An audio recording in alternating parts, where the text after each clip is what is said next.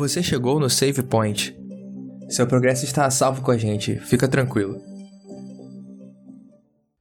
Sejam bem-vindos a mais um episódio do podcast Save Point.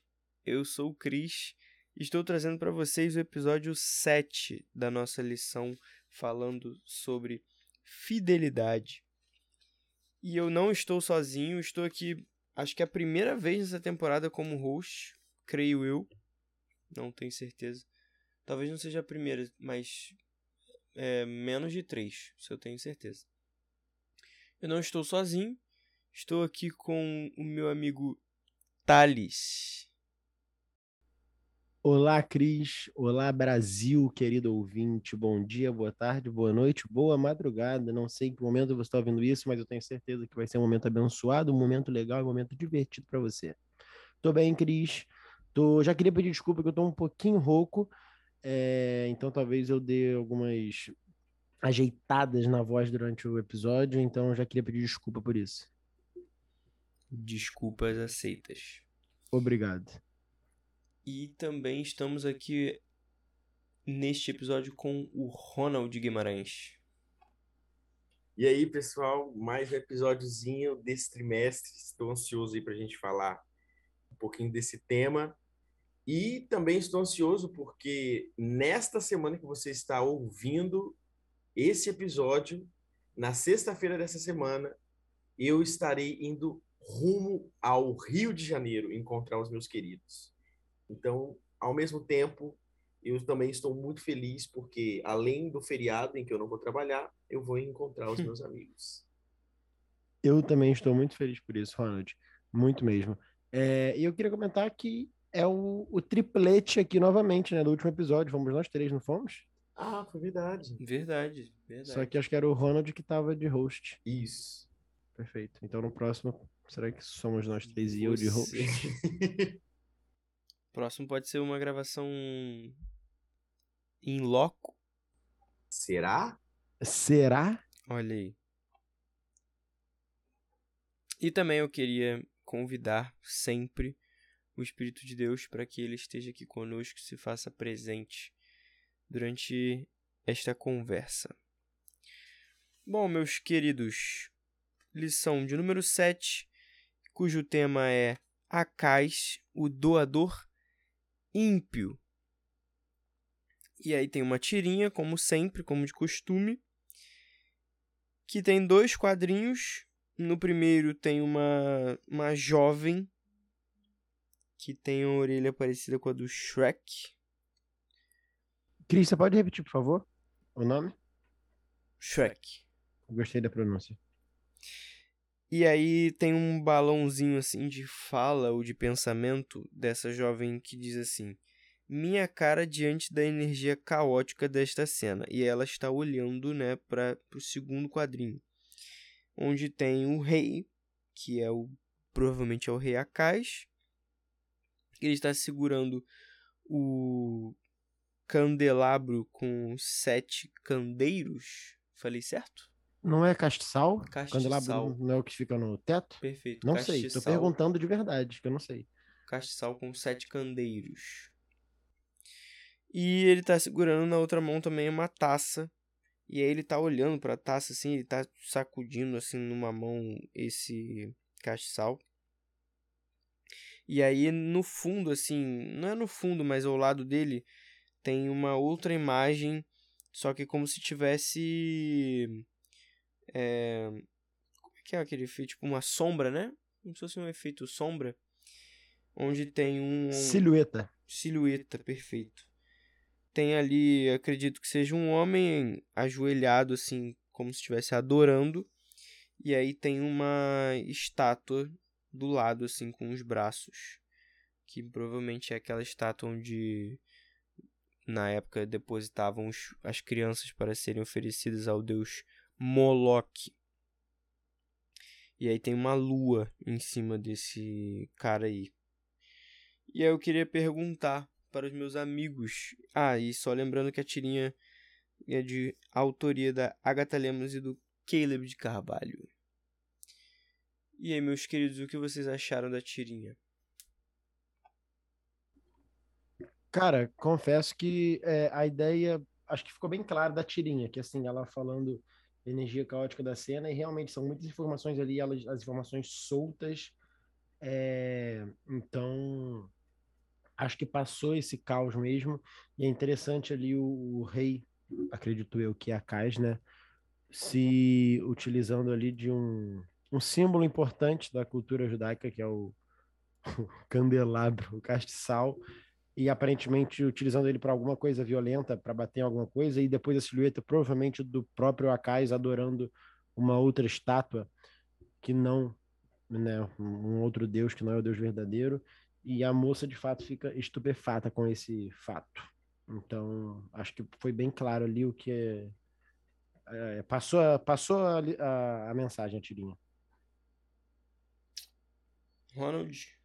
É, eu, eu gostei que, tipo assim, a tirinha, ela traz um, um pouquinho da... que a gente vê muito na internet, né? Tipo assim, esse, as, os termos energia caótica, né? Ou então, tipo assim, olha minha cara, vê isso, isso e isso. A gente vê alguns memezinhos na internet que tem essas... Então, assim, eu consegui pegar a referência. É, só a título de curiosidade, o nome desse candelabro aí de sete pontas é menorá. Que é o castiçal, né? O... É, na verdade é um candelabro. Eu não sei mais mesmo, agora, cara. eu me perdi nas palavras. candelabro tá? não é o que fica no teto? Eu acho que isso é lustre, não? Também. Deixa eu pesquisar. Não, eu tô, eu tô certo, candelabro. Eu acho que é Candelabro. candelabro mesmo. E o que é o castiçal, então? Castiçal é a ferramenta que tem no jogo Detetive. No qual você pode encontrar ali a- a- o assassino. É, Mas acho que é a assim- mesma coisa, Thales. Candelabro e castiçal. Sinônimos. Tudo É. bem. É, Eu vou aceitar. E aí, assim, eu percebi que, é, assim, a gente consegue, nessa, nessa imagem, através da fala, né, dessa personagem do primeiro quadrinho, a gente já tira uma conclusão de que a Kaz era um tipo meio esquisito e que estava fazendo alguma coisa de errado, né? Já que eh, foi dado a ele, né, essa característica de energia caótica. E isso combina perfeitamente com o subtítulo né, do, do- da nossa lição, que é o doador ímpio. Então, acho que a tirinha consegue representar bem aí qual que é o objetivo, que é refletir em cima ah, do, de Acas, que apesar de ser um rei é, judeu, e eu fiz uma pesquisa rápida aqui descobri que ele é o 12º rei judeu, é, ele também apesar de ser rei- rei judeu, a gente percebe que ele não tem muita característica é, de um governante judeu que Deus gostaria que tivesse, né? Talvez por isso a gente vai é, houve esse apelido aí de doador ímpio, mas a gente vai descobrindo juntos aí ao longo da lição. É, queria só comentar uma coisa aqui.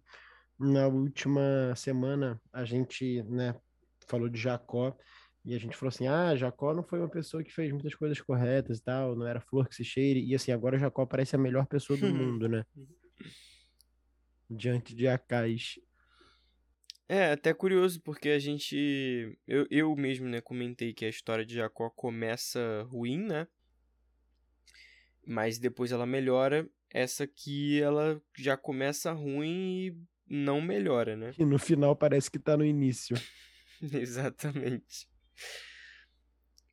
Bom, então o texto que mostra a história de Acais, que a lição recomenda, é o de 2 Crônicas 28. E aí vai do 28, versículo 1 até o versículo 27, é o capítulo 28 inteiro, que vai desde o início do reinado de Acais até a sua morte.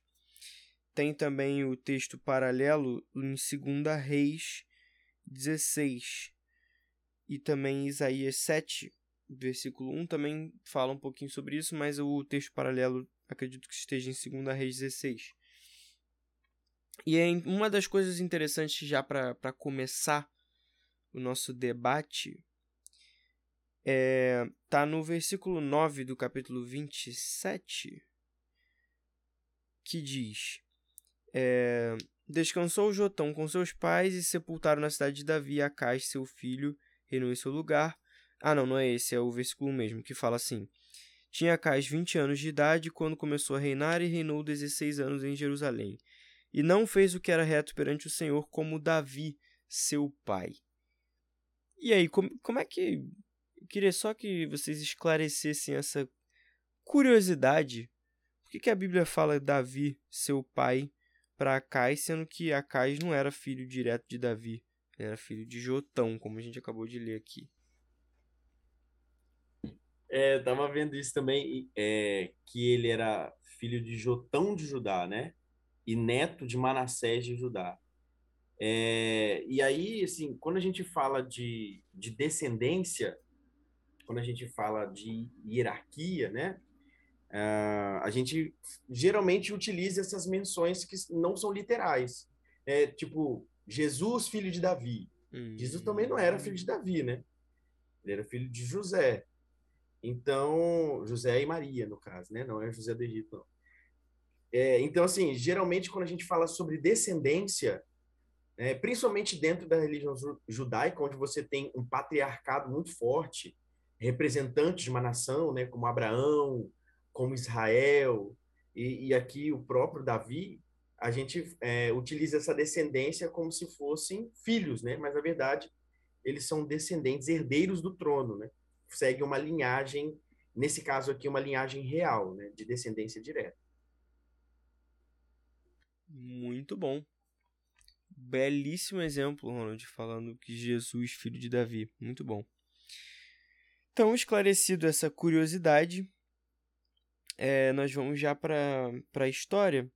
Assim, não, obviamente nós não vamos ler tudo, mas tentando resumir aqui a história de Akais, e aí se vocês também tiverem alguma os pontos assim que vocês acharam interessante também para poder compartilhar, podem ficar à vontade.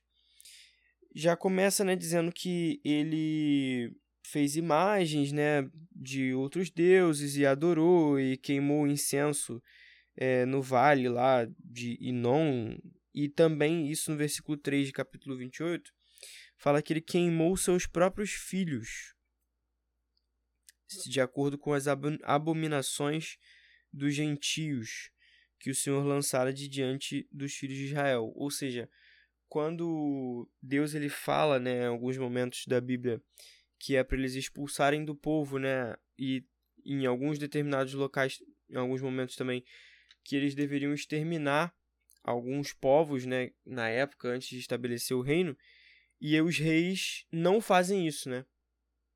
E aqui chega a consequência que a idolatria se manteve por causa dessas pessoas que foram poupadas e por causa das coisas que eles não destruíram, e isso acabou é, tendo influência no povo de Israel e aqui também especificamente no povo de Judá. E aí diz que o. Então, assim, a gente já vê que no começo da história de Akais, ele é um personagem muito religioso, né? Porque ele já começa aqui falando que ele faz imagem, adora imagem e queima incenso e entrega os seus filhos em sacrifício e tudo mais.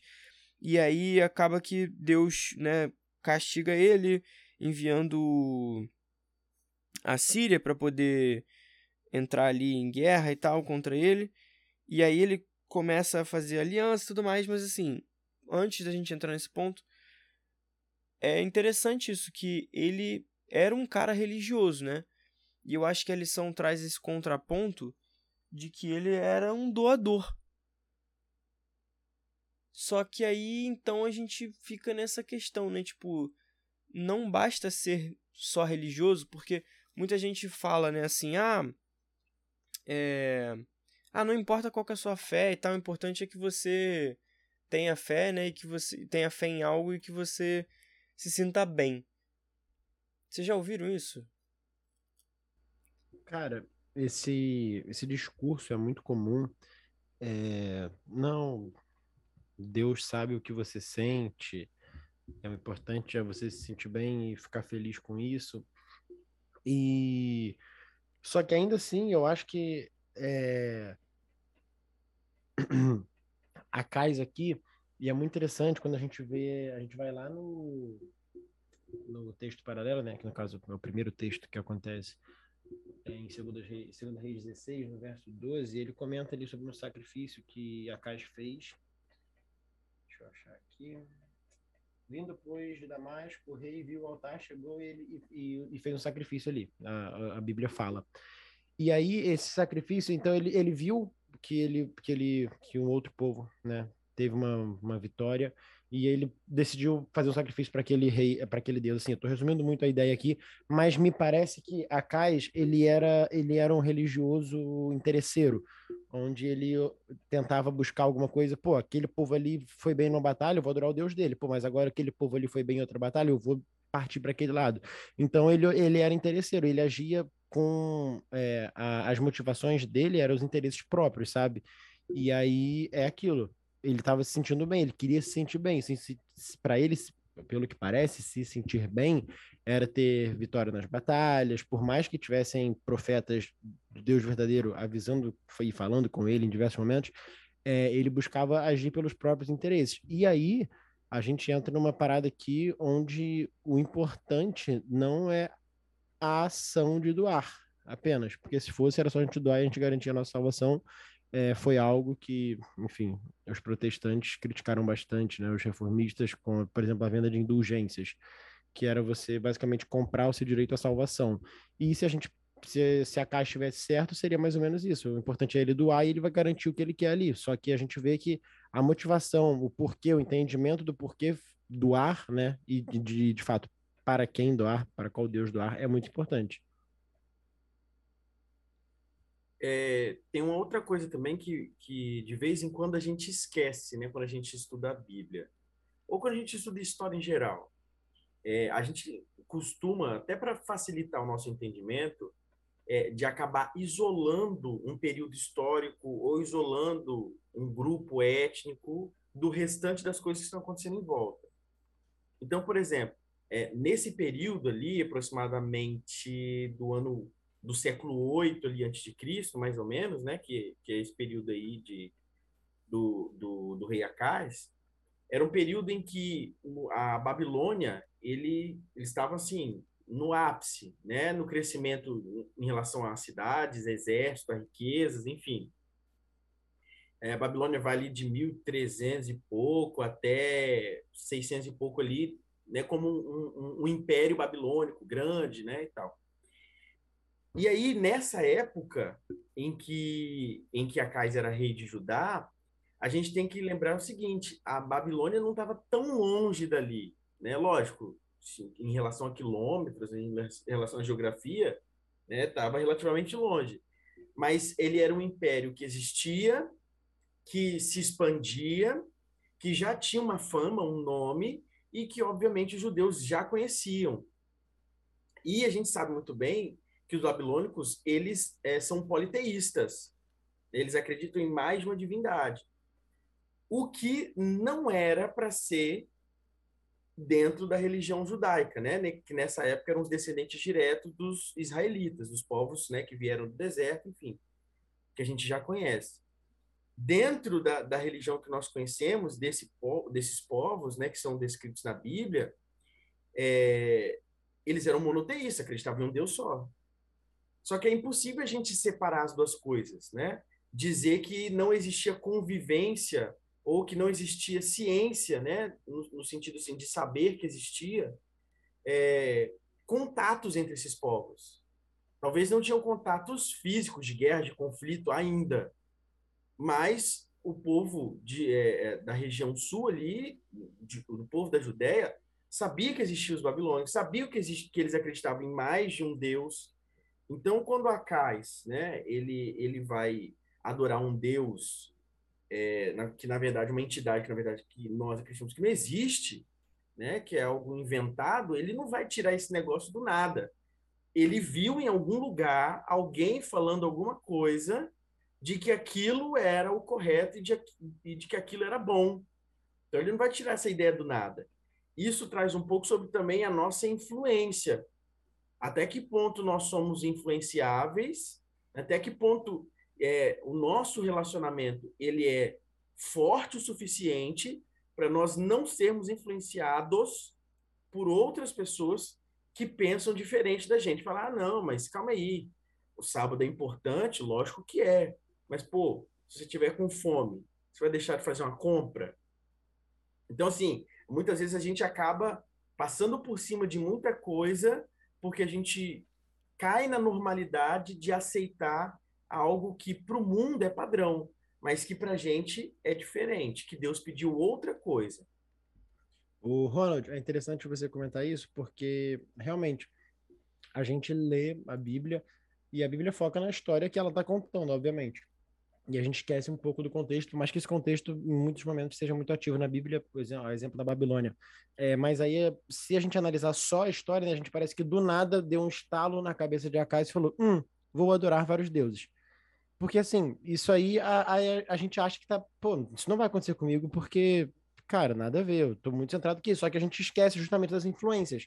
Cara, o que que ele passou tanto tempo ouvindo sobre o povo da Babilônia, o medo que ele tinha em relação ao povo da Babilônia, que era um povo que vinha crescendo, que vinha dominando, é, isso acabou influenciando ele, e aí talvez lá no início ele só é, ouviu sobre uma vitória do povo da Babilônia, aquilo foi, ele foi criando raiz na cabeça dele, ele foi pensando sobre aquilo, e aquilo ele foi, por, exemplo, enfraquecendo a fé dele, ou enfraquecendo o que ele é, ouviu sobre Deus. E aí é muito interessante que é, até a Cais, a gente viu diversos reis que pelo menos tentavam fazer o que era certo, por mais que não se conseguiam 100%, e ok, tudo bem, né? Eles eram seres humanos. É, mas a gente vê que o reinado de Acais marcou o declínio da, da nação.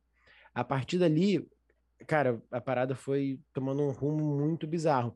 E aí, quando a gente entende isso, cara, a influência que teve ali, novamente, não foi do nada que ele pensou, ok, vou adorar outros deuses. Não, aquilo ali foi se desenvolvendo na cabeça dele e ele não teve ele não foi centrado, não teve fé o suficiente ou entendimento o suficiente, eu acho que é mais importante ainda, de, de ter seguido o caminho correto. E, a, e aquilo ali influenciou, cara, muita coisa, não foi só o reinado dele. Isso, aquilo ali foi o declínio da nação.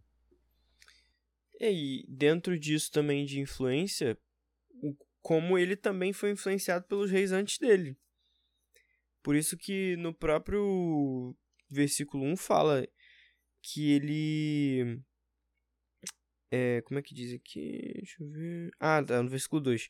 Andou nos caminhos dos reis de Israel e até fez imagens fundidas a Baalins, ou seja, mostra como que foi ali, ele só fez o que os outros reis também também fizeram em questão de idolatria.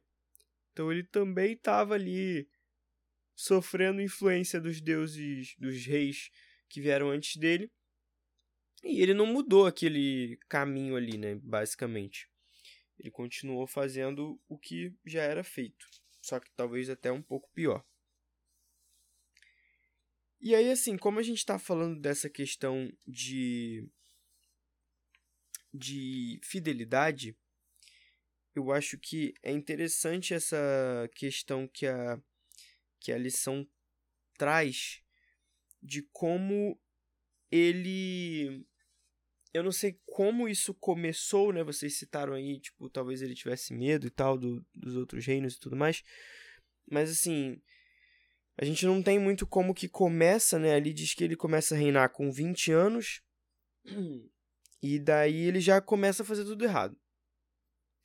E aí depois que começa a ter essa questão do conflito ali de que ele é entregue, né, na mão do rei da Síria e também do rei de Israel, que os dois lutam contra o reino dele, né, o reino de Judá. E aí depois disso ele continua tentando fazer mais oferta e adorar os outros deuses e uma espiral ali de catástrofes, né? E parece que a lição até cita isso, né? Quanto mais ele se envolvia em problemas, mais ele adorava aos outros deuses e isso também trazia mais problemas ainda para ele e tal.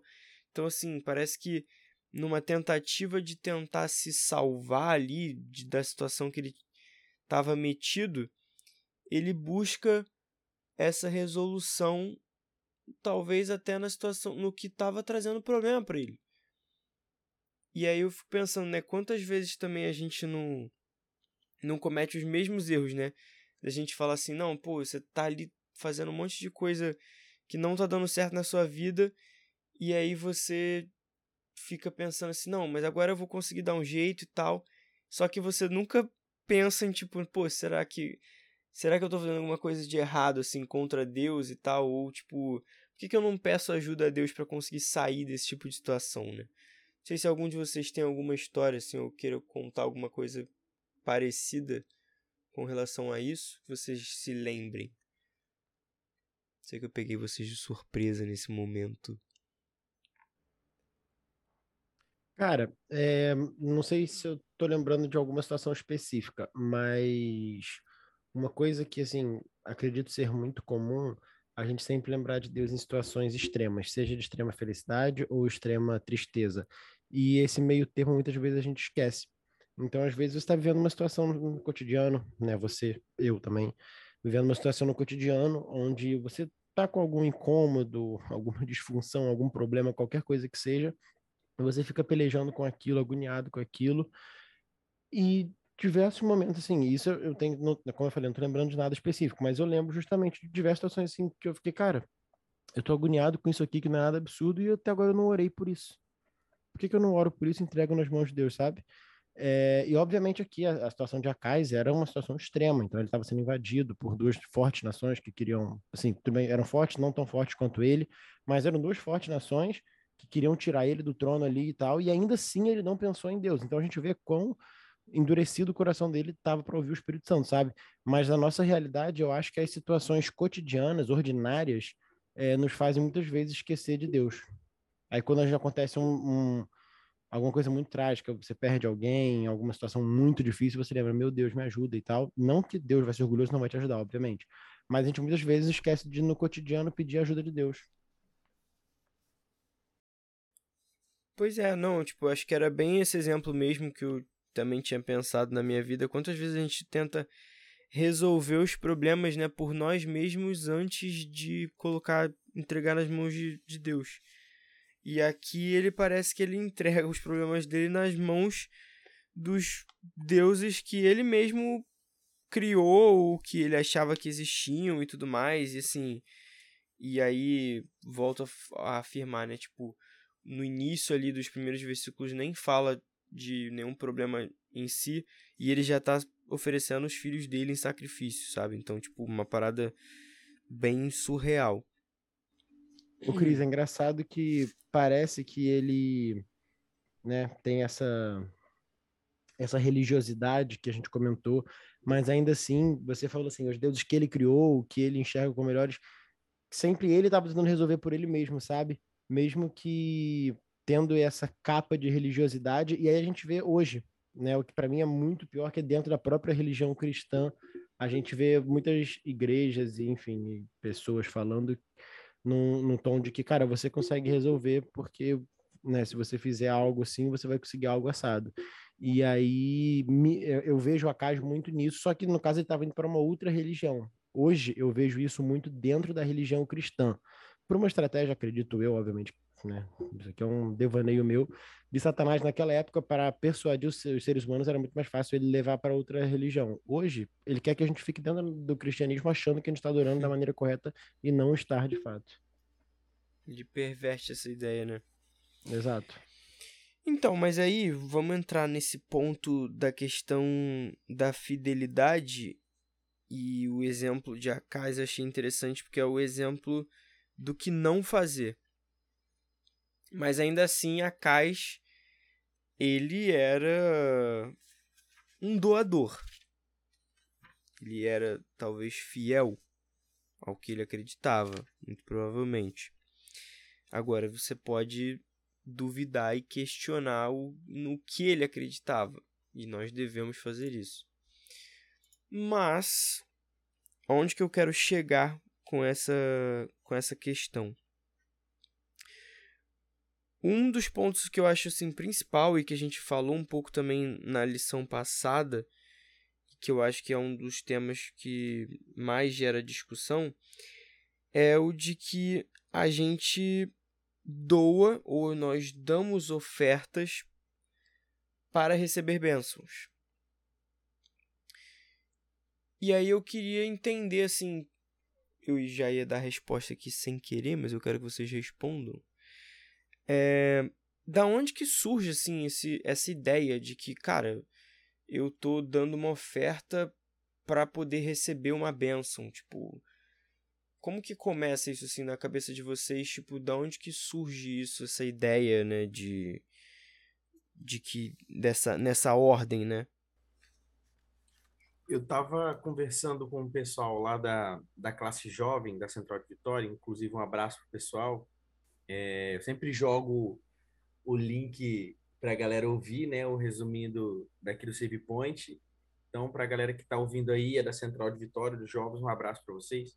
A gente estava conversando no, no, último sábado, né, falava sobre a lição, a, a lição 6, né, que falava sobre Jacó, e, e aí chegou uma parte que a gente comentou sobre isso, né? Sobre essa teoria da prosperidade que nós gostamos de falar, né? Que é quanto mais você doa, mais você recebe. Isso é muito comum hoje em dia em algumas religiões cristãs, né? Na verdade, em algumas igrejas cristãs. E isso acaba se naturalizando, acabou se naturalizando, infelizmente. E, e aí a gente está falando algo que o Thales sempre comenta por aqui, que é a inversão da ordem das coisas, né?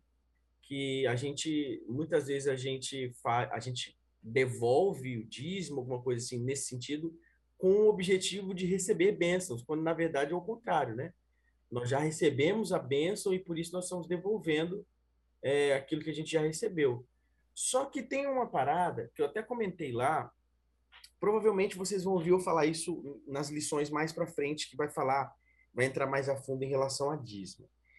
A gente sabe que as nossas ofertas, aquilo que a gente oferta, aquilo que a gente dá, é, é aquilo que o nosso coração deseja.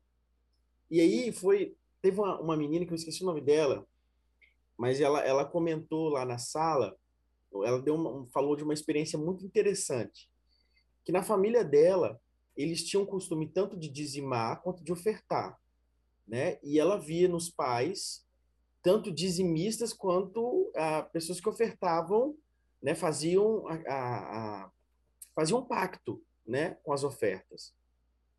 E aí ela tinha na cabeça dela o seguinte: oferta, diferente do dízimo, que é o 10% que a gente tem que devolver, a oferta é aquilo que o seu coração quer ofertar. E ela diz o seguinte: o meu coração não quer ofertar nada. E aí ela não dava oferta. Essa era a lógica dela. Se meu coração não quer ofertar nada, então eu não vou dar nada. Porque é se é o que o meu coração quer ofertar, né? E aí depois de muito tempo que ela entendeu que a oferta, ela vai muito além daquilo que seu coração deseja, mas ela também é uma resposta à gratidão. Então, se você oferta, é, para você conseguir fazer isso não pelo que o seu coração deseja, mas porque é o correto, é interessante você manter um pacto. E eu sei que é chato a gente ter que ficar falando de dinheiro aqui, mas esse é o tema desse, desse dessa temporada, então vocês vão ouvir, vir e mexe, vão ver a gente falando sobre dinheiro aqui.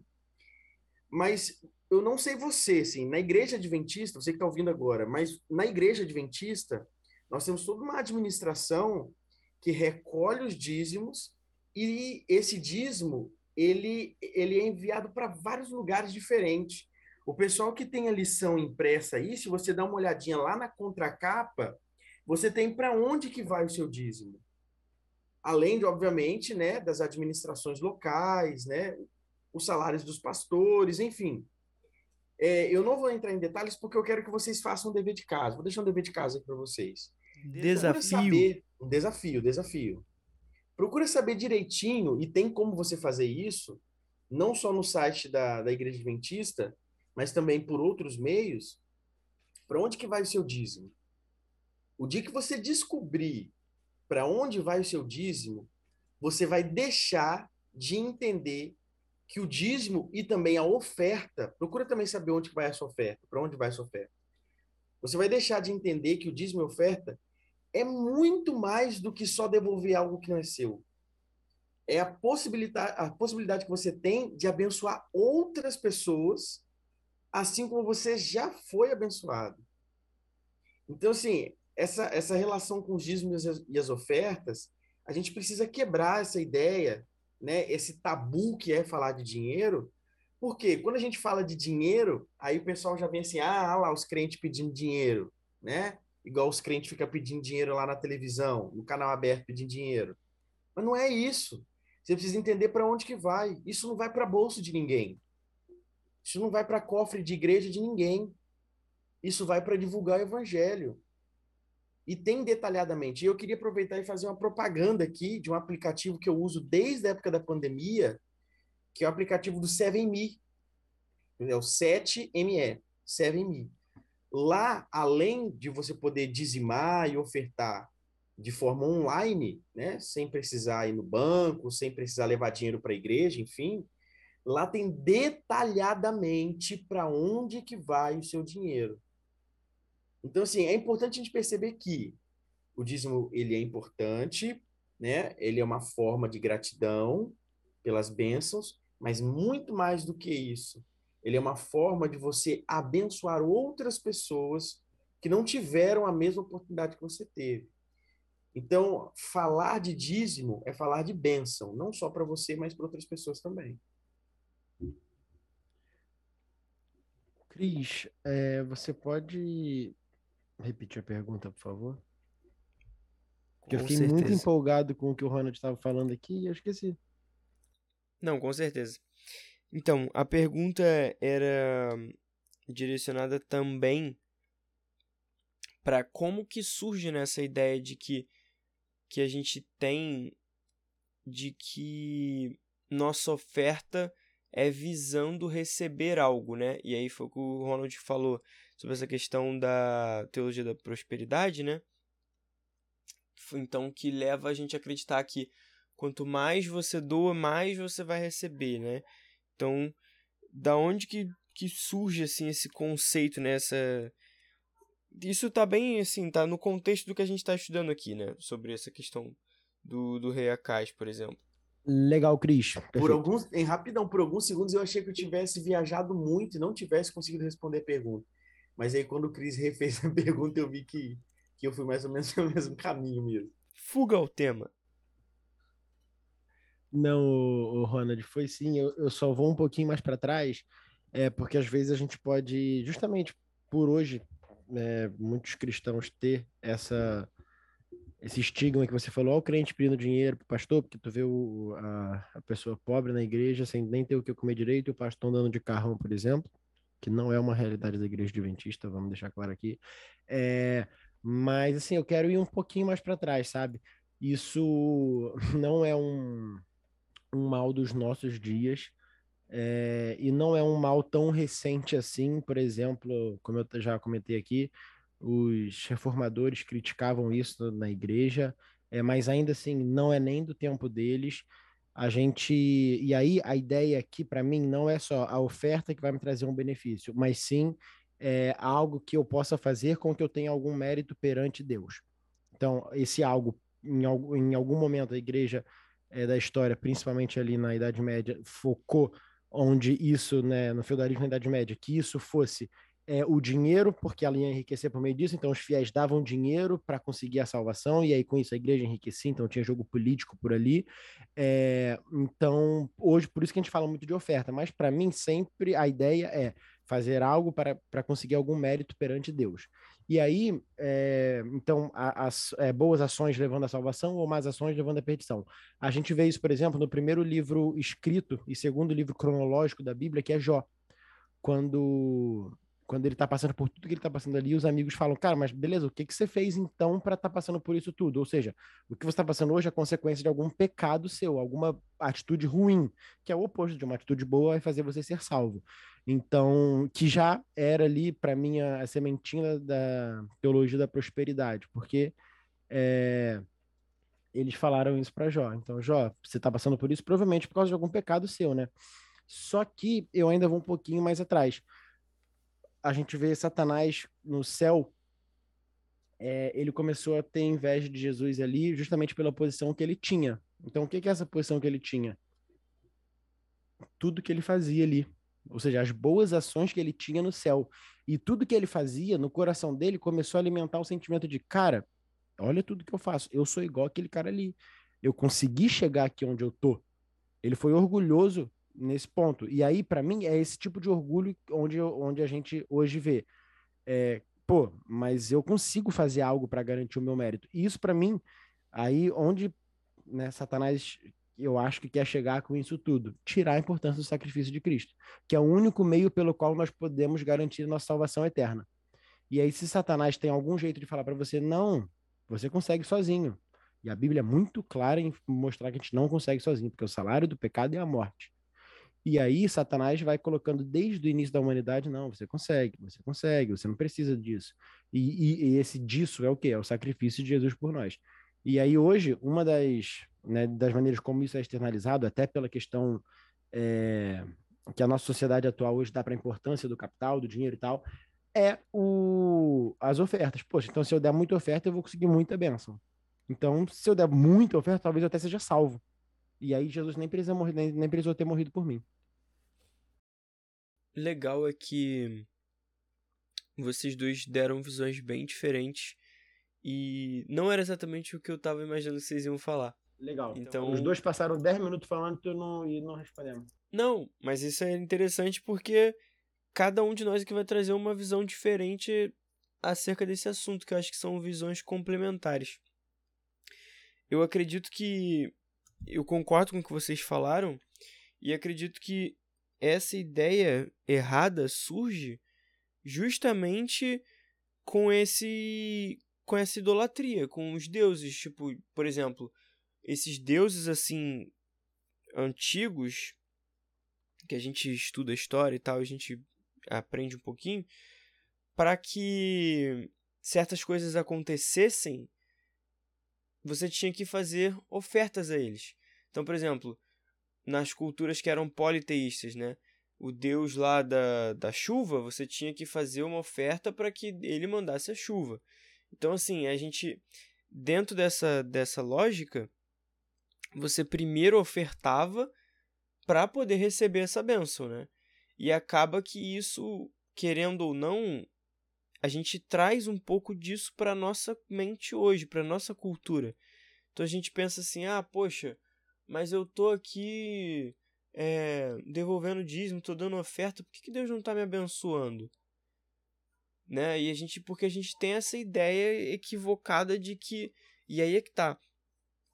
A gente acha que a bênção que vem da nossa oferta é a bênção financeira e não necessariamente, né? Às vezes a bênção. Eu, eu ouvi uma, um negócio interessante essa semana na, na classe que foi, um pastor falou assim: a bênção é tudo que te aproxima de Deus e que te traz salvação. Então, às vezes, perder coisas é uma bênção. Porque perder coisas pode te aproximar de Deus e pode te aproximar da salvação. Fala. A, a Bíblia é bem enfática ao dizer que dificilmente quem vai fazer isso é o dinheiro. Exatamente. Te aproximar de Deus. Inclusive, ela fala em muitos momentos o contrário. Né? Exatamente. Pois é, muito bem. Isso aí.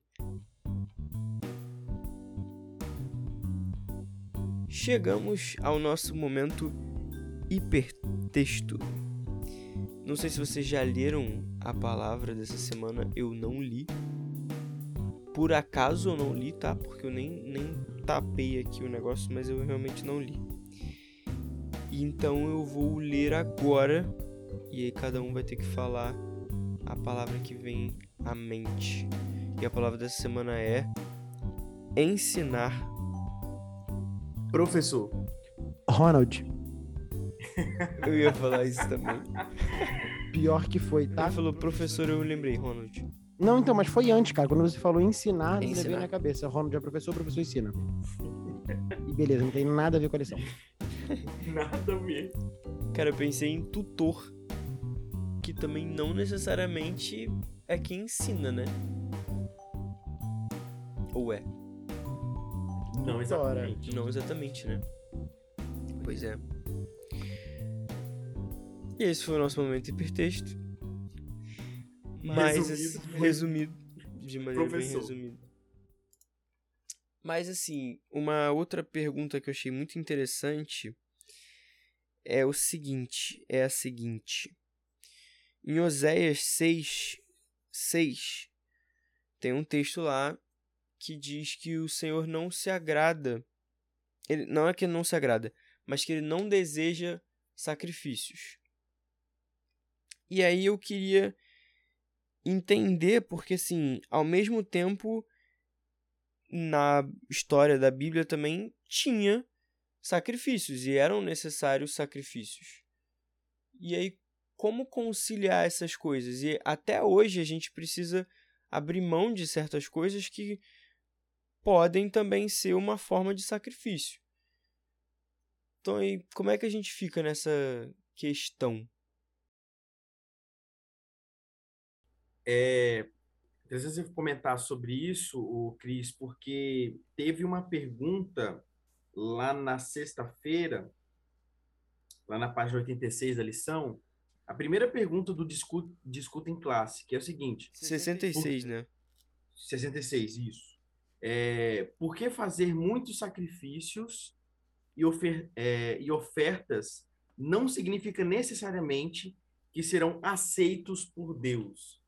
E aí, quando a gente fala de sacrifício que não é aceito por Deus, não tem como. A primeira história que vem na cabeça, Caim e Abel. Perfeito. Então, assim, a gente inclusive já estudou sobre eles aqui, né? Já falamos sobre isso, exatamente sobre isso. E aí eu fico, é, eu ficava pensando assim, é, existem sacrifícios que, para, na verdade, a maioria dos nossos sacrifícios não serve de muita coisa para Deus, não. Né? O sacrifício ele serve muito mais para a gente do que para Deus. Exemplo, só um exemplo ah, essa semana eu resolvi diminuir a quantidade de carne que eu vou comer e essa semana eu não vou comer carne. O que, que isso vai mudar na vida de Deus? Nada, né? Agora, na sua vida, talvez ter uma alimentação mais saudável do que normalmente você teria durante a semana, isso vai melhorar a sua saúde. É, esse foi só um exemplo. A gente poderia dar, eu poderia dar vários outros exemplos aqui. Mas muitas vezes esse sacrifício ele serve muito mais para mim, muitas vezes não, na verdade ele sempre vai servir muito mais para mim que para Deus. Porque Deus não precisa de nada. Mas para além disso, é importante perceber também que muitos desses sacrifícios que nós fazemos na nossa vida, e nós oferecemos esse sacrifício a Deus, ele também vai ser importante para melhorar o meu relacionamento com Deus. Então, se eu abro mão, por exemplo, de frequentar certos lugares, eu estou abrindo mão né, de, ao invés de estar nesse lugar, estar em outro lugar em que Deus possa estar comigo, em que Deus vai ter prazer em estar junto comigo. E isso automaticamente vai aumentar ou melhorar né, o relacionamento que eu tenho com Deus. Então, eu acho que o sacrifício que Deus é, exige da gente, ou o sacrifício que seria correto, né, da gente ofertar para Deus, seriam sacrifícios de coisas que às vezes nos atrapalham na caminhada cristã. Então, é, fazer sacrifício de alguma coisa que não vai fazer diferença nem para você e para Deus é pior ainda. Ah, essa semana eu vou fazer um sacrifício para mim, que sou adventista, de essa semana eu não vou comer bacon. Mole para mim. Mole para mim, eu não como. Né? Que tipo de sacrifício é esse? Qual é a verdade dentro desse sacrifício? Agora, ó, nessa semana eu vou deixar de comprar o lanchinho da cantina, vou comer nas horas certinhas, na quantidade certinha, para cuidar um pouco mais da minha saúde. Pô, eu vou estar tá cheio de benefícios em relação a isso. Então, é, eu acho que o sacrifício ele precisa ter um resultado positivo na minha vida e no meu relacionamento com Deus. Senão, o sacrifício não vale de nada e para Deus, obviamente, também não vai valer de nada. E, Ronald, outro aspecto disso também, a gente vê novamente na história de Acais, é... para mim, o, o, o, porquê você está fazendo aquele sacrifício. Novamente, você está fazendo aquele sacrifício para conseguir algum mérito perante Deus, é o que você falou. Acho que é muita prepotência do ser humano achar que algum tipo de adoração minha, de um ser pecador ínfimo, vai fazer de Deus mais Deus. Ele não precisa de mim para ser Deus. É, mas então eu estou fazendo aquilo porque eu amo a Deus ou porque eu quero conseguir algo perante Deus? Eu acho que o tipo, né? E aí o, e o próprio Acais, assim, o exemplo de Acais é bem descarado que ele claramente fazia isso tanto que para outros deuses, mas para conseguir algum benefício próprio perante algo que ele tentava fazer por ele mesmo. Então eu acho que tem esse ponto também. E aí, é, corroborando com o que o Ronald falou, é, sacrifício de benefício próprio e tal, que para muitas pessoas né, não entendem. A gente tem, para mim, a melhor história, a história de Daniel e dos amigos dele quando chegaram na Babilônia, onde eles preferiram não comer das iguarias do rei. Aquilo ali foi um sacrifício para eles, porque com certeza ali eram comidas muito bonitas, aparentemente muito gostosas, bem vistosas. E eles falaram: não, vamos fazer um teste aqui, a gente vai ficar um tempo sem comer, depois vamos, vamos ver quem vai estar tá melhor. E aí, como o Ronald falou, aquilo ali trouxe um benefício muito grande para a saúde deles e até para a carreira deles, né? Para a carreira que eles estavam seguindo ali na Babilônia. Então, e novamente, isso tudo foi diante do que Deus disse que era o ideal para eles fazerem. Eles decidiram escolher seguir aquilo ali. Muito legal o que vocês falaram. E aí, só para ler o texto na íntegra de Oséias 6, versículo 6, diz assim: Pois misericórdia quero, e não sacrifício, e o conhecimento de Deus mais do que holocaustos. E aí eu acho que o, o que o Thales e o Ronald falaram foi perfeito, principalmente porque é, o holocausto, o sacrifício para Deus não vai mudar em nada, cara, mas a misericórdia sim. Justamente porque a misericórdia é para com relação aos outros filhos de Deus, né? Aos nossos irmãos. Então, assim, isso com certeza agrada mais a Deus do que você. Por exemplo, que na época lá você. É, fazer o sacrifício de algum animal e tal. Por mais que dissesse que. Por mais que na Bíblia, né, tá escrito que isso chegava até uh, Deus através de um aroma suave e tal, etc. Tá, você quer falar alguma coisa? Eu queria tirar a dúvida. Qual é o texto que você leu? Que eu acho que eu tô um pouco perdido aqui. Oséias 6, versículo 6.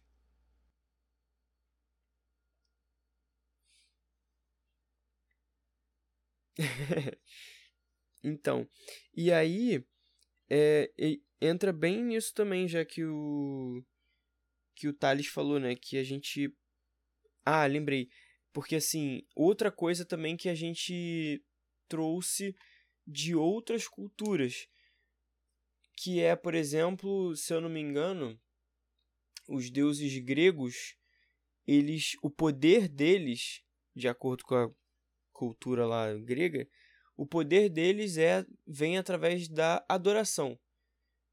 Ou seja, tanto que tem um filme que eu acho que é é alguma coisa de titãs. Ronald sabe o nome? Fúria de Titãs. Fúria de Titãs, perfeito. Em que as pessoas, assim, né, os homens param de adorar aos deuses e os deuses vão ficando fracos. Justamente por causa disso. Então, assim, a gente tem é, um pouco desse, dessa ideia de que, ah, não, Deus ele criou o ser humano para que o ser humano adorasse a ele e ele com isso se sentisse melhor ou se sentisse mais forte e tal. Só que que não tem nada a ver. Para Deus, isso daí é, cara, o que a gente faz não, não, não altera uma vírgula no, no poder de Deus. Mais um bom filme, tá? Com Liam Neeson atuando como Zeus. Um bom filme. É o Liam Neeson mesmo? Zeus é. E o Perseu é aquele cara que eu não sei o nome dele. É Sam alguma coisa, que tem um sobrenome difícil. É verdade. É Sam alguma coisa mesmo. O Percy Jackson também fala bastante sobre isso. Mais o livro do que os filmes. Mas eles também falam bastante sobre isso. Sobre adoração. Eu já queria mandar aqui então um abraço pro Xande, que assim como eu, é um... Assim como o Ronald também um grande entusiasta da saga de Percy Jackson. É isso aí. Bom, então acredito que chegamos ao final desse estudo. Vocês querem mandar algum recado além desse que vocês já mandaram para o Xande? Eu quero mandar um salve para Júlia e para Sara. É... A Júlia é uma amiga minha e a Sara uma amiga da Júlia, que agora é uma amiga minha também. Então, queridas, um salve para vocês, viu? Muito feliz de vocês estarem ouvindo a gente. Eu quero mandar um salve pro pastor jovem Eliel. Um abraço. Ele agora é o, é o nosso novo pastor lá da, da, da Central de Vitória. né, o pastor Éder, agora que está no Arautos do Rei. Que já gravou com a gente. Que ou já seja, gravou com a sim, gente. já gravamos com um arauto. Exatamente. E, inclusive, talvez um dia, quem sabe, né, a gente consiga trazer ele de volta para ele gravar com a gente. Pode ser uma, uma Agora o, possibilidade. homem, agora o homem tá famoso. Tá famoso, mas a gente vai, a gente vai dar um jeitinho. Então dá um, um salve aí pro novo pastor jovem, pastor Eliel também, que provavelmente está ouvindo a gente. Eu também queria mandar um outro salve pro pastor Guilherme Manhães, novo pastor da Missão Global do Flamengo, um amigo também querido. É, não é o Flamengo time, Ronald. É o bairro do Rio de Janeiro. O Ronald fez uma cara de sem entender nada. É porque aqui pra gente, no, no Espírito Santo, Flamengo e Fluminense é time, e Botafogo é time. É, mas pro carioca tem significado diferente. Tem bairro, tem local de nascimento. Mas pra gente aqui é time. entendeu? Aí É por isso que eu, eu tive esse, esse sustinho. Porque aqui no Rio de Janeiro, o nome dos bairros são nome de times. Então por isso você tem o Flamengo, o Botafogo, você tem o Bangu. Madureira. Um abraço para toda a torcida do Madureira, o tricolor de aço. Então, eu também quero mandar um abraço para a torcida da Desportivo Ferroviária.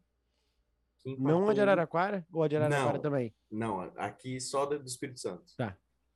Porque no último jogo empatou com o Vila Velhense, 2 a 2 mas que já é alguma coisa depois da derrota do 4 a 0 Eu posso Enfim. terminar de mandar o meu salve agora? Desculpa, desculpa. desculpa.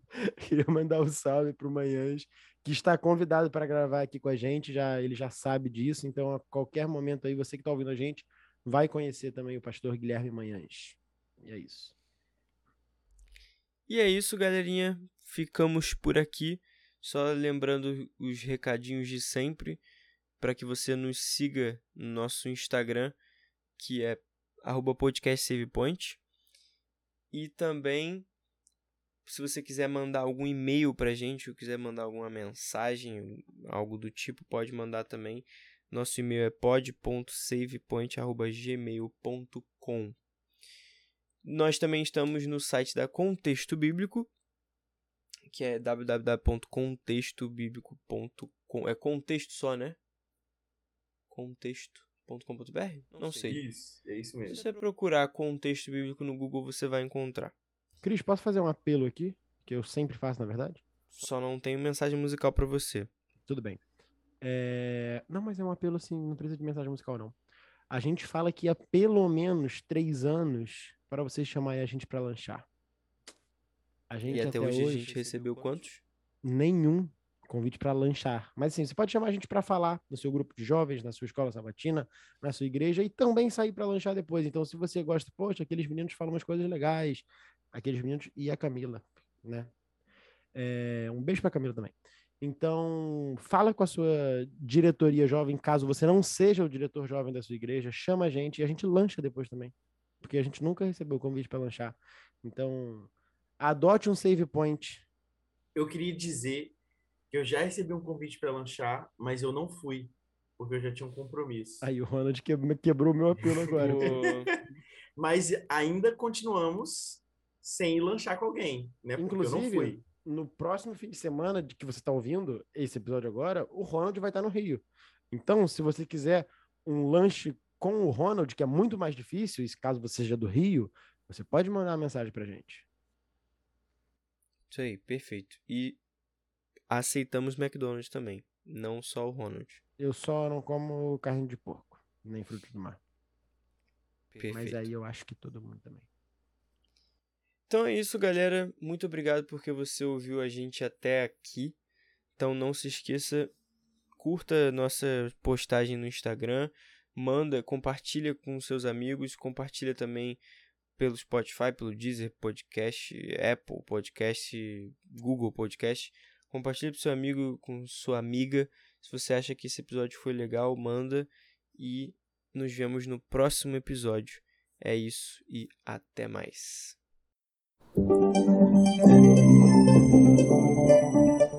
Você ouviu o Save Point. Obrigado pela companhia e nos vemos na próxima fase. Até lá!